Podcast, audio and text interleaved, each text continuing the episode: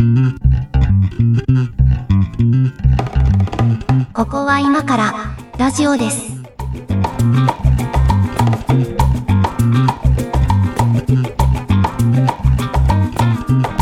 ここは今からラジオですの時間です。お相手は上垣です。よ小屋敷です。ろしくお願いします。はい、お願いします。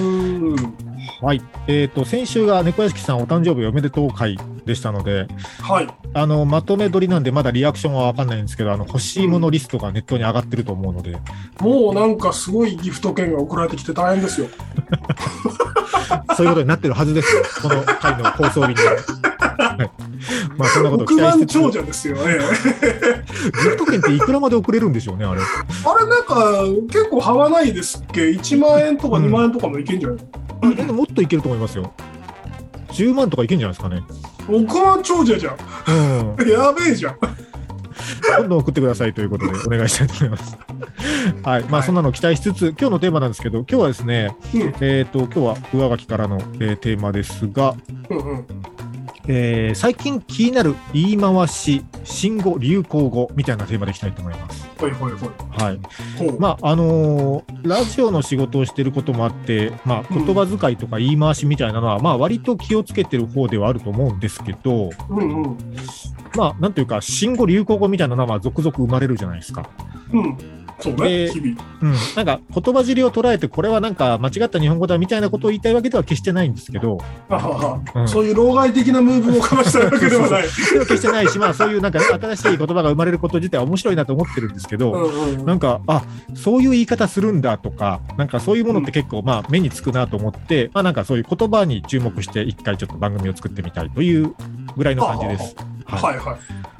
うんえっとね、まあなんか例えばっていうのをちょっと挙げると、うんそうですね、えっと、まあこれ別に新語というか新しくもないですけど、ラジオとか放送の世界では使わないけど、日常会話ではもうかなり一般的に聞くなと思ってるのは、うんあの例えば、違うっていう言葉が連用形になるときに、違ってが違くてになるっていうやつ、ああ、まあ、言う人いるよね。いますよね。うん。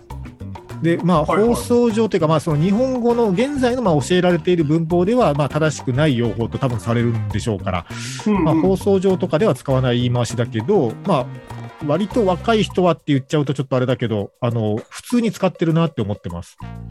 そうだね、うんそうだね。若い人だとそう、そうかもね。みたいなやつなんですけどね。お年お召した人はまあ使わないね。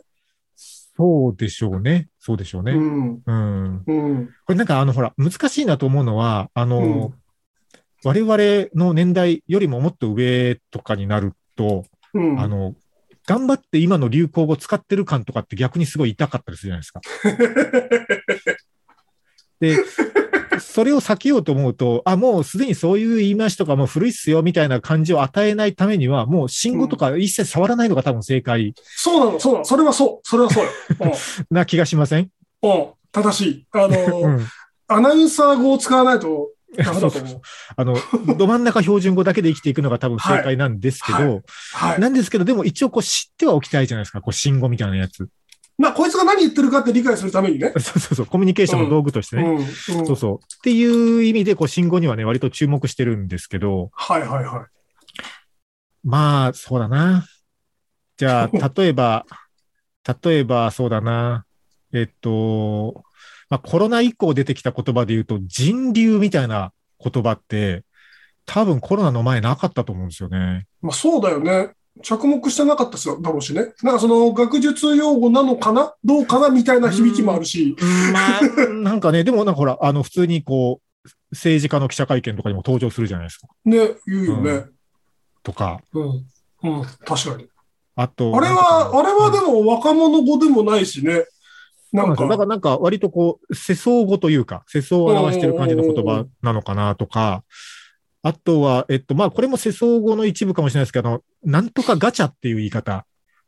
はいはいはい。親ガチャとかね。あ、親ガチャとか最近だとね。はいはいはいうんあの、担任ガチャとか。担任ガチャ、はい。うんうん。あああれはまあ、だから、スマホゲームとかの流れですよね。そうだね。ソシャゲの流れですねう。ん。みたいなのとかですね。あまあ、そのゲゲーム用語で言うと、まあ、ゲーム用語なのかな？あの、バンされるみたいなやつとかね。バンされるとか、あと、うんデバフとかいうね。デバフってなんですか？デバフはマイナス効果のある、はあの、魔法とかのことを言うんですけど、あ、魔法とかのことを言うの？うんそう。あの、だからモンスター、逆逆の概念がバフなんですよ。バフとデバフの関係なんですけど、うんうんえっと、モンスターとか飲んで、我々の年代だとなんかドーピングしたみたいなことをああ、言うはいはい。じゃないですか。眠気を覚ますためにう、んそういうカフェインを取ったりしてドーピングするみたいな。うんうん。ゲーム文脈だとバフをかけるとか、あ なんかそういうふうにいうこと言うんですよねか。。はいはい。なんか筋肉痛でデバフかかってっかみたいな。ああ、はいはいはい。なるほど。あえっと、なんとかを決めるっていう言い方をする人もいますね。あー、僕言いがちっすね。あれはなんだろう、ネットスラング？かな？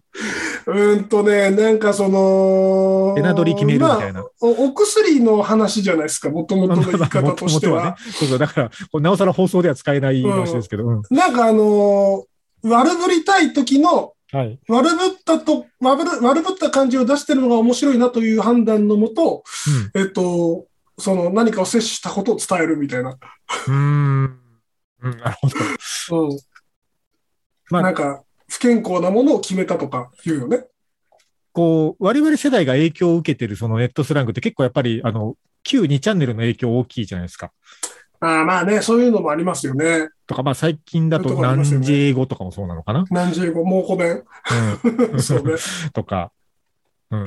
うん。なんかネット発祥のものが多いんですかねこういう信号の出来方って。だいぶ増えたんじゃないですかね。なんかその、えっと、ある地方の、えっと、女子高生の間だけで流行ってた言葉みたいなのが全国になるっていう流れが昔昭和の時代はあったはずなんですけど、女子高生発祥みたいなね、よくありましたよそうね。そうそう、あったはずなんですけど、今はそれがだからネットとか TikTok であったり、なんかそのライブ配信とかから出てくるようになったんじゃないですかね。なんか、そうね、あのーゲーム用語だっていうのを知らずに、なんとなく意味がわかんなくて調べて意味を知った言葉としてはね、わび石とかもそうですね。ああ、知らなかったんだ、それ。わび石、意味、あなんかその、お詫びの意味なんだろうなと思うけど、石ってなんだよと思ってて、はいはいはい。うん。うんお詫びっていう意味で使ってんだなぐらいに思ってたんですけど、ちゃんと調べて、あ、そういうことなんだっていう。多分 FGO くらいじゃない？バビーシーって言い出したの。FGO っていうなんかその、一時期、その、ほ山手線のソシャゲやってる人が8割やってたゲームがあったんですけど、いそれは言い過ぎでしょ。や、マジでね、あの、右を見ても左を見ても FGO やってる時期があったんですよ、一瞬。はあ、はあはあ、怖って、怖って思ってたんですけど、あの、そのゲームの中で、そのお金を払って手に入れるゲーム内通貨みたいなもの。でそれでガチャが回せるんですけど、それがななんとか石って言うんですよ。ああ、そういうことなんだ。うんそれが石なんですよ。で、はいはい。えっと、ゲーム内で不具合があったり、サーバーがうんぬんみたいな障害があったりすると、うんえっと、お詫びで石を配るんですよ。うんうん。でまあ、そうね。それのことがわび石って言うんですよね。石って言い出したのが、その FGO が発祥な気がする。ああ、やっぱだからゲーム発祥なんですよね。うん、そうそうん。でもなんかその言葉がこう、割と市民権を得る程度にはみんなスマホゲームやってるっていうことなんだなっていうふうに見えたんですけど、それは。う。ああ、まあね、さすがにまあ、その対象外の年齢もあるだろうが、うん50代ぐらいまで伝わ伝わっちゃうもんね、多分。うん。うん。意外と、まあなんかこれ年齢で切るのはね、あんま良くないかもしれないですけど、うん意外と年配の人もスマホゲームやってますよね。やってるね。うん。やってはいるね。なんかその、特に位置情報ゲーとかやってるね。位置情報ゲー、え、ポケモン GO とかってこと？ポケモン GO とか。うん。あと何でしたっけ？えっと、 Ingress？Ingressはね、さすがにハードすぎる。あんまりあんまりだけど、あんまりだけどえ、まあ、イ Ingressとか、ってもう流行ってないんですか？ Ingressは本当にもう位置ゲーの始祖というか初期のタイトルで、うん。なんだろう、かなり偏った人たちがやってたんですよね。えっと、あの、我々よりもちょっと年上で、あの、青森県の下北半島あたりですごい頑張ってる人知ってますよ。あのーはい、この間 ご出演いただいえた、あー変。わったおじさんですよね。えこの間ですね、えはい。あの、ごめんなさい、話それ、それじゃあいです然いいですよ。昔あの、僕が、その、居候していた女性がいてですね、なんか、その話ちょいちょい出てくるんですけど、まあいいや、深くそうそうそうそう。はいその人となんか、ホタテ屋さん、その人がなんか、なんかツイッターでバズってたんですよ。うん。あの、ザリガニのサンダルかなんかで、ザリガニのサンダル？うんザリガニのサンダルをアップして、アップしたらなんかそれがすごい、あの、可愛いっつってバズっ、可愛いなのか頭おかしいなのかでバズってて、で、その様子を眺めていたら、ホタテ屋さんが絡んでいて、はあ。ホタテ屋さんと繋がるのあなたって、いや、だからね、えーっていう。あれですよ。だからそれはあの、シックスアパート理論というか、あの、なんていうの、6時の隔たり理論というか、あの、ハブになる人はもうなんか何人か挟むとすぐ繋がるんですよね。そうなんだよね。だから両方ともなんかそういう傾向があるので、あの、うーん、なんか、こう、大変だなって、大変だなってあるんですけど、うん、すごいなと思った次第。そんなところでホタテ屋さんを見るとは。いや、本当あ、ここにもホタテ屋さんいたみたいなのは時々あります。これなんかどこにでもいるの人。あの、流行ってる言葉じゃなくて、流行ってるホタテ屋さんの話になってますけど、大丈夫ですか？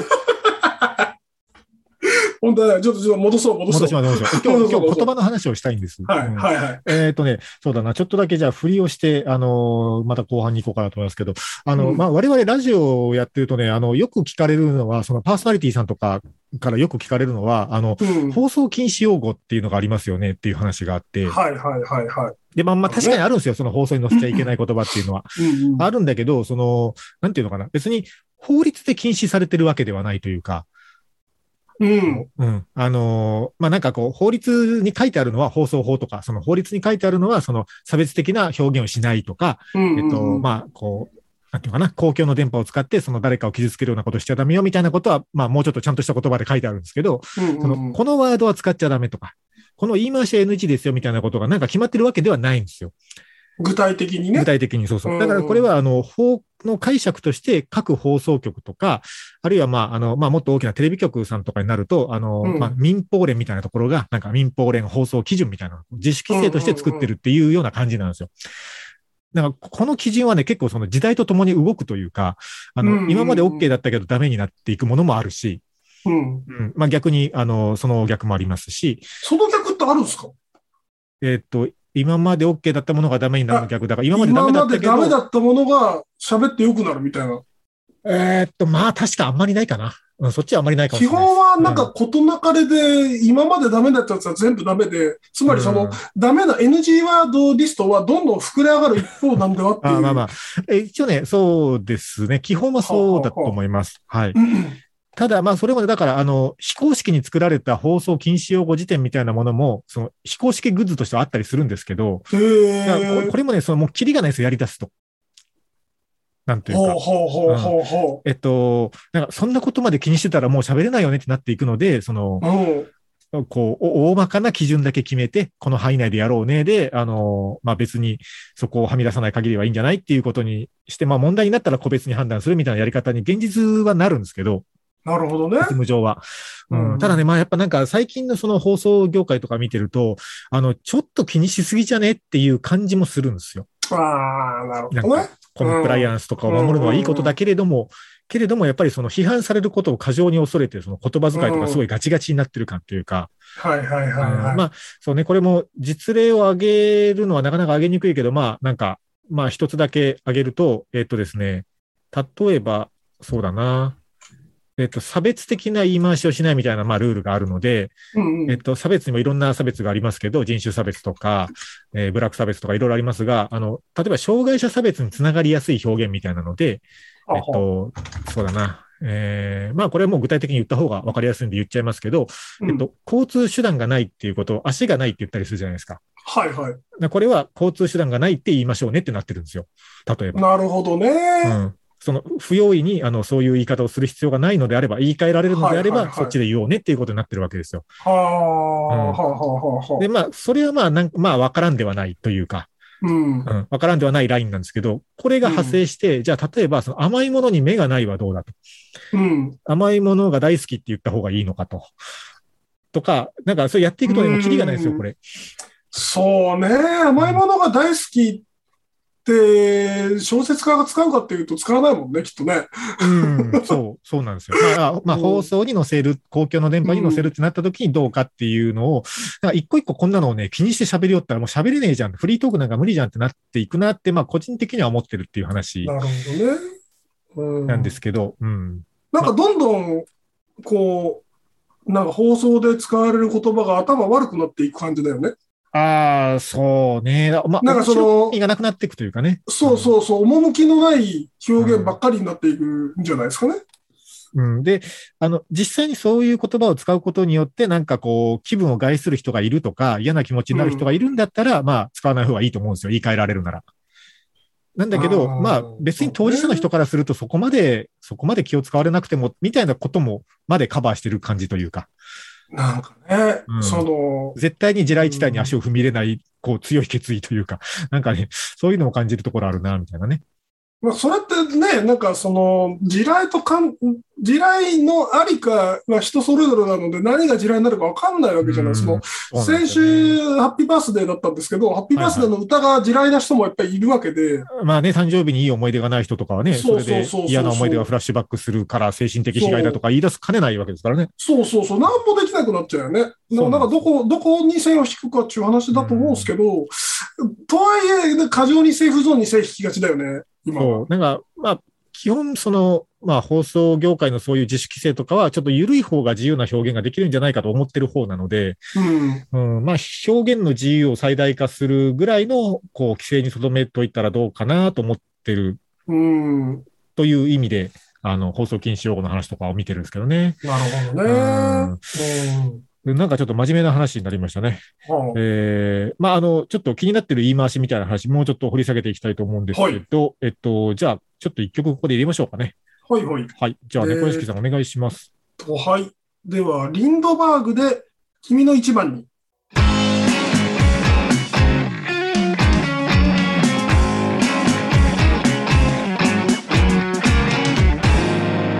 ここは今からラジオです。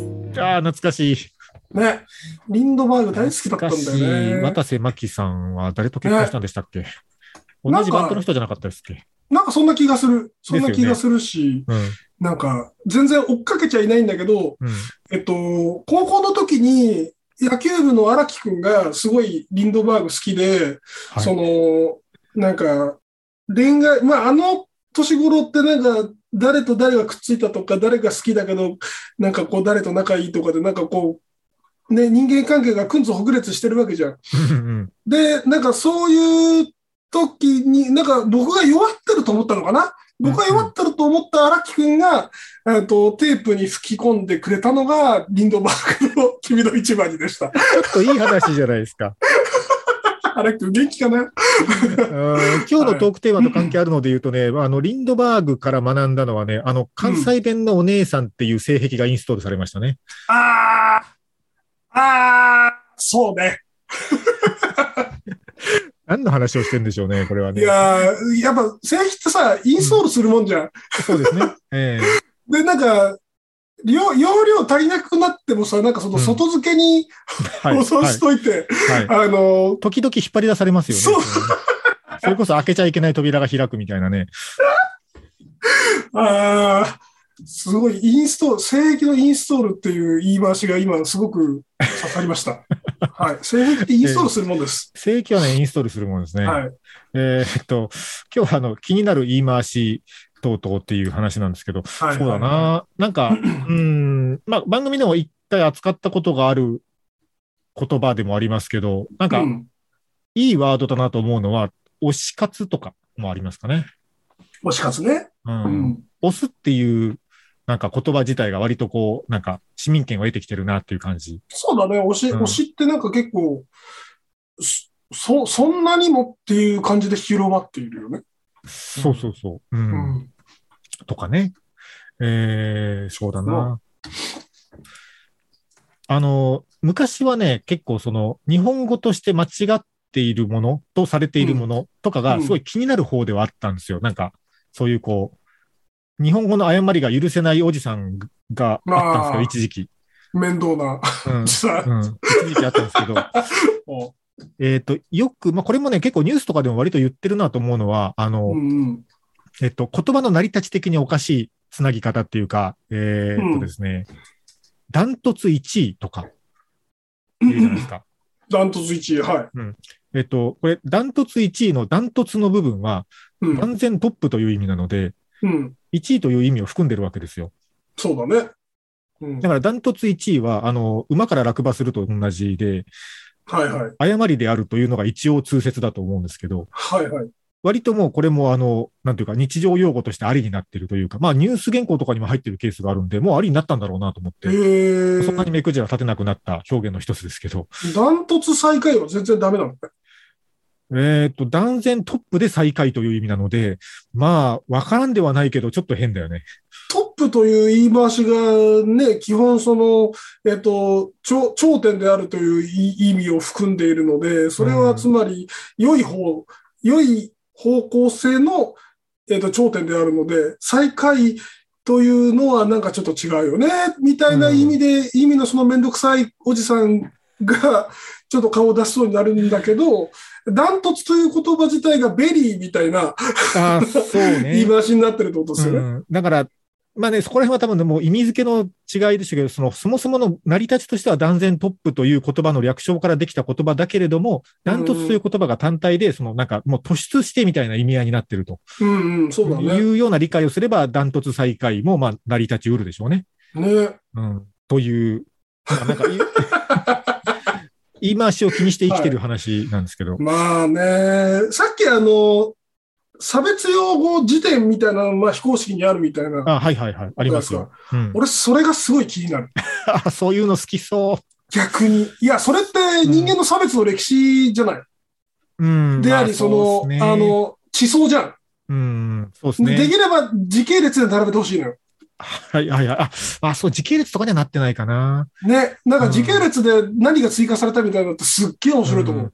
あの、これ、さっきちょっともうそこを触れようか触れまいか迷ってスルーしたんですけど、まあ一回戻って話を触れると、その推し活で、その、押すっていう言葉が一般的に今なってるじゃないですか。うん。で、押すは動詞で、これ名詞だと推しっていうわけですよ。うん。その自分がその応援している対象のことを推しっていうじゃないですか。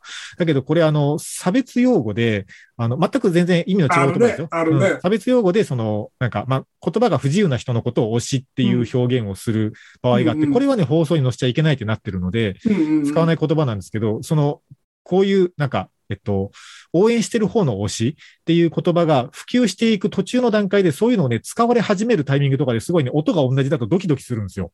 ああ、わかる。なんか、そういう。オンエアとか聞いてて。はいはいはいはいはい。うん。はいはい。もう言っちゃったけど、みたいな感じ。今なんつったかな？は反射的になるってことですそうね。そう今今なんかえ、今の大丈夫ってやっぱなっちゃうんですよね。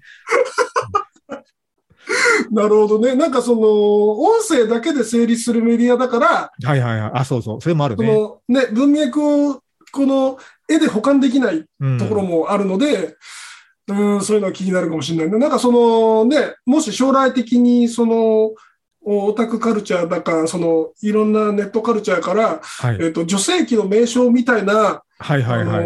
そういう別の用語が出てきたときに、めちゃくちゃ気になるっていうか、それ今でもありますね。あの、沖縄の万古公園の話を、女性のニュースキャスターがしてるとすっげえ気になるっていうのと一緒ですよね。あの、スイスのレマンコとかですね。そうそうそうそう。いや、なんかあれですねえっとあのまちなみに言っとくと、ちなみに言っとくと、これは、あの、えっと、地名の話をしてますからね、今ね。今、我々は、あの、地名の話をしている、そうそうそう。公園の話してますか？ら。ええ。あの、地名の話をしているに過ぎないのですけれども。まあ、なんかちょっとね、ちょっとドキッとするというのはありますがね。本当に。っていうことでしょ？っていうことでしょ？いやいや、そうそういうことです、そういうことです。例えば。うんうん音、音が同じだからね。そうそうそう。またこれほら、そのなんか、あの、アクセントが違うとか、例えば、うんうん。あの、標準語アクセントで言うとこうだよねっていうので言い分けられるとかがあればいいんですけど、アクセントまで同じだったりするとね、なおさらややこしいんですけどね。そうね。だからテレビだと、うん万古公園の映像が、ね、出てれば、ああ、万古公園の話だなって思うと思うんですけど、まあまあラジオで万古公園って言ってテロップも、うん、そこから聞いた人はなんか、うんってなるよね、そらね。うん。うん。俺、万古公園って今、何回言った？それただ言いたいだけでしょみたいになってますけどね。これ、ポッドキャストだからいいけど、これ弾かれないかな。いや、公園の話してますから。こういう話、あの、ええ自然環境の話をしています。そうそうそうそうそう。まあね、これももうあれですけども、最近もうずっとこれ、あの、流行り続けている言葉の一つを挙げると SDGs ですかね、やっぱりね。俺の大好きな大好きなやつ SDGs に何か言おうかい？大好きなやつね。うんあ、違う、今なんか言おうと思ったんだけどな。えっ、と、さあそうそう。なんかもうもはやその新語・流行語ではないんだけど、そういう、うんあの話で言うと、えっと、なんか、そういうの見つけるの小学生とか好きじゃないですか。あの、公園の名前とかからするとね。ああ、はいはいはい。えっとそうね。日本人がそういうこと言うからじゃないかと思うんですけど、あの、太平洋のね、あの、なんか、あの、なんか南の方になんかエロ漫画島ってあったんですよ。あエロ漫画とありますね。あある、あるんだけど、うんえっとね、うんなんかね、それがね、日本語表記がね、えっと、イルマンゴ島だったかな。なんかね、あ変わってるんですよ。だだから現地語のあの表現に近づけるみたいな触れ込みだったと思うんですけど、はいはいはいはい。でも、ぜでも絶対、あの、日本人がエロ漫画、エロ漫画言うからじゃないかっていう、ちょっとこれ調べよう っうていうね。ん、なんか、えー Google マップのエロ漫画島に対する日本からのアクセス多そうだよね。そうそうそう。あ、ほら、色マンゴ島って書いてありますもん。グールマップ上では。エロ漫画島はでもすごい可愛い部類のそういうやつだよね。まあまあね、そうですね。うん。うん。まあ、エロ漫画っていう言葉自体別にね、あの、放送に乗っけちゃダメっていうほどでもないですもんね。エロ漫画は大切な文化ですからね。まあね、最近結構ツイッターでバトってますけどね、ゾーニング議論とか、ね。あ、そうそうなんだ。あー、あの、うんなんかあれか、たまばか。たまばネタか。そうそう、タワワが、あの、あれさ、あれさ、こううんうん。で別に、あの、喧嘩売るつもりはないんですけど、あの、はいはい。広告本当に見てるかって思うんですよね。別にあの、あれバックショットじゃん。うん、うん、そう。たまばでもないわけじゃん。まあ、まあね、それはこう、そうなんだけど、でもまあ、広告を作ったりすることもあるので、広告の作り手側からすると、もうなんかね、受け取られちゃったらもうしょうがないみたいなとこありますよまあね、そうね、そう思うならそうなんだよねってそういう。そうこっちが投げたボールじゃないけど、まあ、お前が受け取ったならそうなんだろうみたいなね。そう。うんいうとこありますそよね。れ、それ言い出したらもう本当さ、それこそね、なんか、こう、表現狩りみたいになっちゃうんじゃないのかな。エロ漫画島って2000人も人住んでるんですね。エロ漫画と2000人住んでるんだ。すごい2000ね。人人住んでるんですね。えー、そうなんだ。バヌアツの島でした。絶対もう一生行くことはないでしょうね。いやー、わかんないですよ。わかんなあいですけど。色ま、色マン、色マング島色マンゴ島という色マンゴ島になってますね。はいむしろエロ漫画島だった方が自慢できるのにね。うん。日本ではこういう意味なんだぜ、みたいなね。エロ漫画島に快楽天持って行ってさ、快楽天って知ってます？あやの、あの ー えっとコンビニエロ雑誌でおなじえー一応、一応、あの、えっと、し社会常識として知ってますけど、買ったことはないです。なんでその前置きするんですか？毎週定期購読してましたではないですけど、あの、一応知識としては知ってます。おしゃれな表紙で買いやすいで定評のある快楽天ですよ。もうね、おしゃれな表紙で買いやすくしようっていう試み自体がもうなんか下水よね、なんかね。裾野を広げようとね、必死なわけですよ。中ぐちゃぐちゃですけど。いやいやいや。はいそれはね、あの、あれだね、あの、LO とかもそうだよね。エロとエロそうだな。あれは罪深いよね。あいつのだからね。なんだろうな、すごい、あの、もうちょっとね、なんかあれなんですよ。あの、一応、放送を少しやってる あのものとして、あの、なんはいか日本語文化の奥深さみたいな話をちょっと、あの、交渉に語ろうかなと思ってたんですけど、あの、すごい下水話にそうはさせてなるものかというバイアスがかかりましたよね。なって、あええの、すごく楽しいです。ありがとうございます。あの、では、ちょっと一曲いこうかな。えー この流れでこの曲選んじゃったって感じもするんだけど、いきます。えっ、と、スピッツで愛の言葉。ここは今からラジオです。ラジオです。ああ、そうだ、これもよく見る。えっとね、これ、長州力さんが元なのかな？飛ぶぞっていう言葉とか。ああね。うん。うん。長州さんが、うん。まあなんか、その、オフィシャルによく言ってるっていう。そう、なんかね、えっと、なんだっけな、ミルクキャラメルかなんかの商品名になってましたよ、この前。見たら。なんかちょっとその辺の大人も、なんか嫌な感じだよね。すぐ、すぐ乗っかるっていうね。すぐそういうことするよね。うん。だから長州力の周辺の大人はね、すごいね、うまい、うまいけどずるくて、ちょっと俺はそのうち叩かれるようになるんじゃないかなと思ってます。なんかね、長州力さんずっとこう、なんかそういう、サブカルチャーの中にいますよね、あの人ね。うん。うん。面白いからね。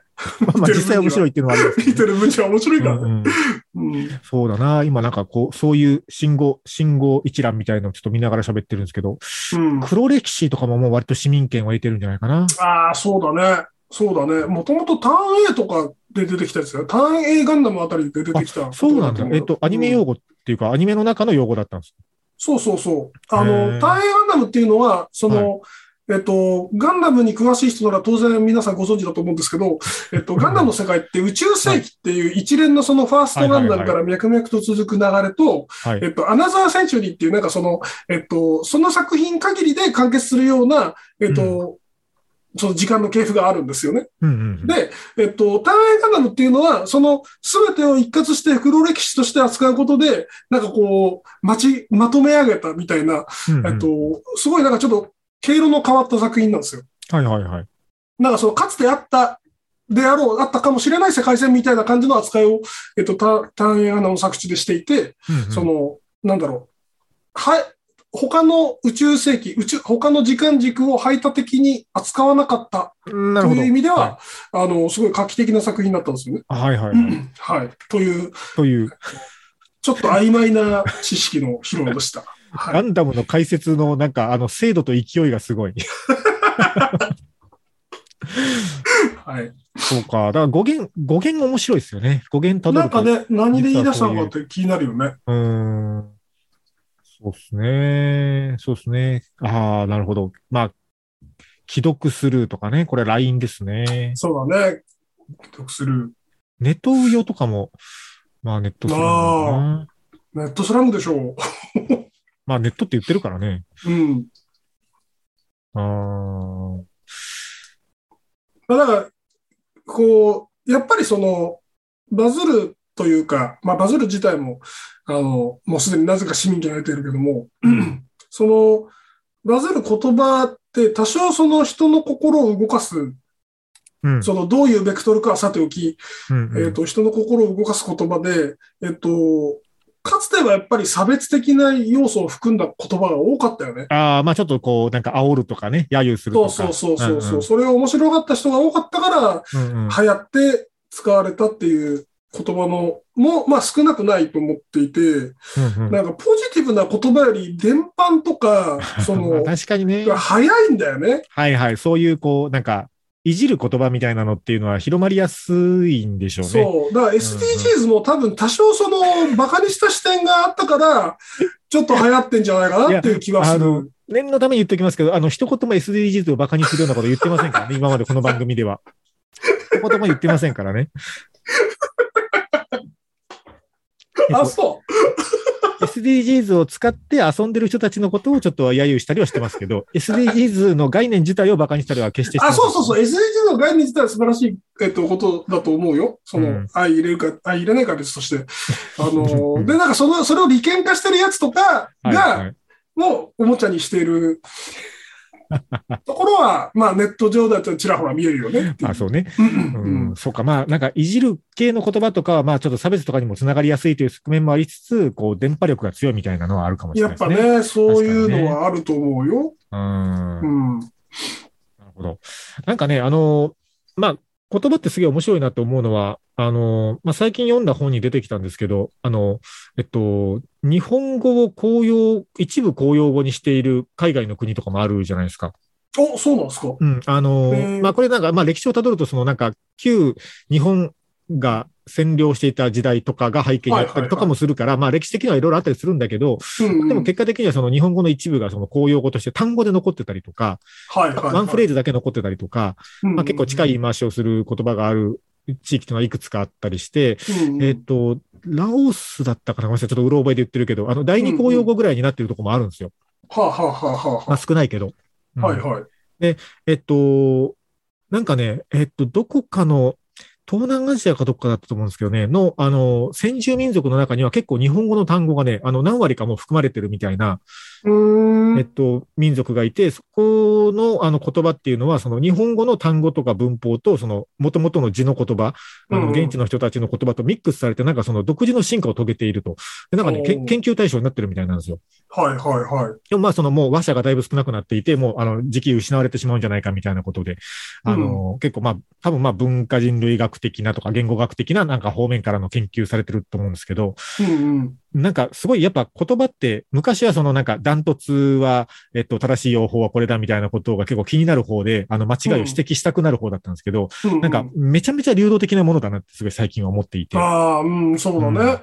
うん。っとしたなんかのね、このなんか、放り込まれる文脈とか、あの、社会環境のこう変化で、こう簡単に変わっていくものの、そういう性質それ自体を面白がった方がこれ得だなと思っていて、うんうんううんん、なんかそういう変化をすごい今、あの、面白く見ているっていう感じからの今日のトークテーマだったんですけどね。はあはあはい。途中で、あのーはい、だいぶエロい方向に行きましたけど。えエロ、エロい、エロい話、下品な話はしたけど、エロくはない。あエロくはない。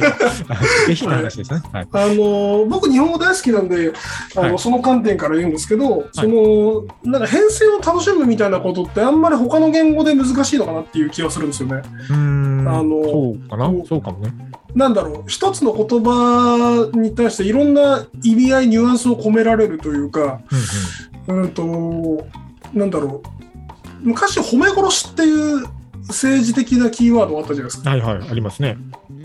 あれって、なんだろう、外国人からいたら、多分あんまりこう理解しづらいんだろうなとか、まあ、直訳しても意味わかんないでしょうね。褒めてでしょ殺すみたいな。でしょ？うんかその、えっと、あとは京都人のそのなんかピアノお上手にならはりましたなとか。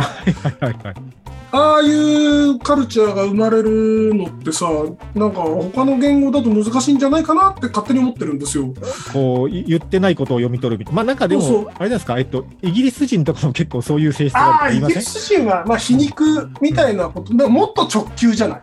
まあなんかそのそうかもしれないねこうねじ曲げられすぎてて、うんはいはいはい。なんかその、その言言語システムにそのキャパがあるのかなって思うんですよ。まあ確かにね、あのー綺麗な手をしてますねで、家事をやってないのねっていう意味に取れっていうのは無理がありますからね。む難しくない？なんかその辺のそのキャパの大きさを、にを日本語には感じるんですよね。確かにね、不思議な言語ですよね、日本語ってね。が、がゆえにその、えっと、信号の生まれる余地とかがやっぱりたくさんあって、使い方も含めて。うん。ただなんかその、カタカナっていうかが外来語も含めて飲み込んでしまう勢いすらって、はいはいはい。なんかすすげえなって。これが、これがなんか思考の規定言語でよかったなって僕はまあ、まあ、日々思ってるんですよね。ま あまあまあ、思考の振り幅っていう意味ではね、確かにこう多様性があるでしょうね。そうそうそう。うん。なるほど。はい。まあね、多分これ、あの、ちょっと今日はもう時間の、あの、関係でも触れないですけど、これ方言とかの話を盛り込んでいくと、またさらにね、日本語って、あの、わけわからん言語だなっていう感じがしてくると思うんですそうけど。だね。そうなのね。方言の話はまたどっかでしようと思いますが、えっと、今日は気になる言葉、まあ、新語・流行語って言いながらあんまりその話はしなかったですが、はい、言葉の話でした。今日もありがとうございました。あざした。